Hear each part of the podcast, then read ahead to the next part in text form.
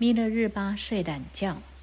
有一次，弥勒日巴在一个村庄化缘，晚上他就躺在寺院一个喇嘛寮房的门阶上睡觉。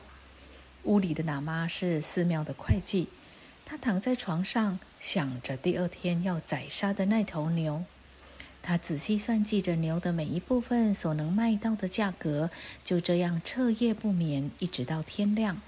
除了牛尾的价钱外，他已经算好了一切。一夜未眠的他从窄床上跳起来，草草地念了些祈请文，在坛城上供了油灯、香水后，就出门了。当他走到门阶上时，发现地上躺着一个衣衫褴褛的于伽士。喇嘛想到自己辛辛苦苦算计了一夜，而这个又懒又脏的僧人却躺在这里睡大觉，不由得有些愤愤不平。你怎么能算是一个修行者呢？你既不念诵祈请文，也不顶礼供养，都日上三竿了，还在那儿睡懒觉。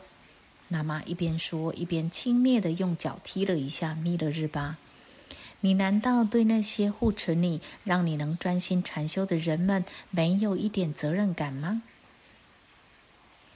弥勒日巴说：“我平常并不这么贪睡。”这位吟唱大师弥勒日巴懒洋洋地回答道：“但是昨晚我一夜没睡，因为我在忙着想我那头就要宰来卖钱的牛啊。”喇嘛一下子羞愧难当，他知道眼前这个瑜伽士是佛陀秘密化现来教训他的，于是他向这位吟唱大师深深顶礼。